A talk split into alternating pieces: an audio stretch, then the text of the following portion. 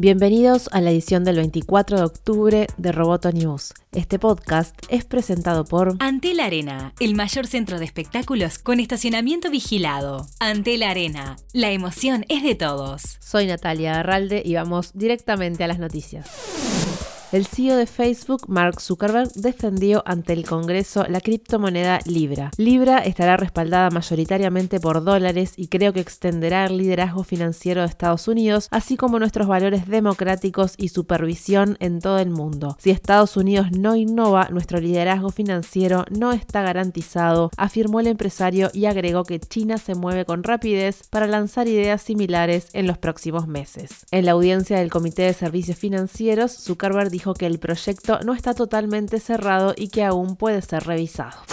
Disney y Verizon se unieron para promocionar la plataforma de streaming Disney Plus. La compañía de telecomunicaciones ofrecerá a sus clientes un año gratis de suscripción a Disney Plus. El acuerdo fortalece a Disney que desde el primer día cuenta con una sólida base de usuarios y a Verizon porque ayuda a retener clientes. Un nuevo desafío que deberá enfrentar Netflix, competidor directo de Disney Plus.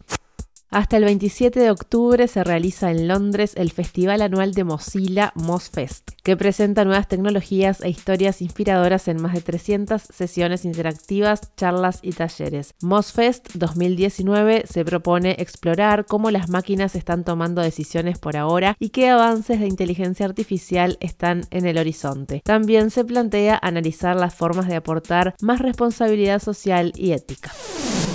Roboto News es parte de Dobcast. Te invitamos a seguirnos en www.amenazaroboto.com, arroba amenazaroboto y facebook.com barra amenazaroboto. Roboto News fue presentado por Antel. Hasta la próxima. Roboto News.